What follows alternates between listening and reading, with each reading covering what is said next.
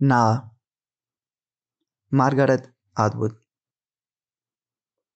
Nada como el amor para devolverle la sangre al lenguaje, la diferencia entre la playa y sus distintas piedras y vidrios rotos, un duro alfabeto cuneiforme, la delicada cursiva de las olas, espinas y huevas líquidas, desierto y marisma, verde que vuelve de un salto de la muerte, las vocales carnosas otra vez como labios o dedos arrugados, y los dedos juegan con las piedritas reblandecidas como se juega con la piel. El cielo no está vacío y allá lejos, sino que lo tienes aquí nomás, contra los ojos, derretido, tan cerca que le sientes el gusto. Tiene gusto a sal. Lo que te toca es lo que tocas tú.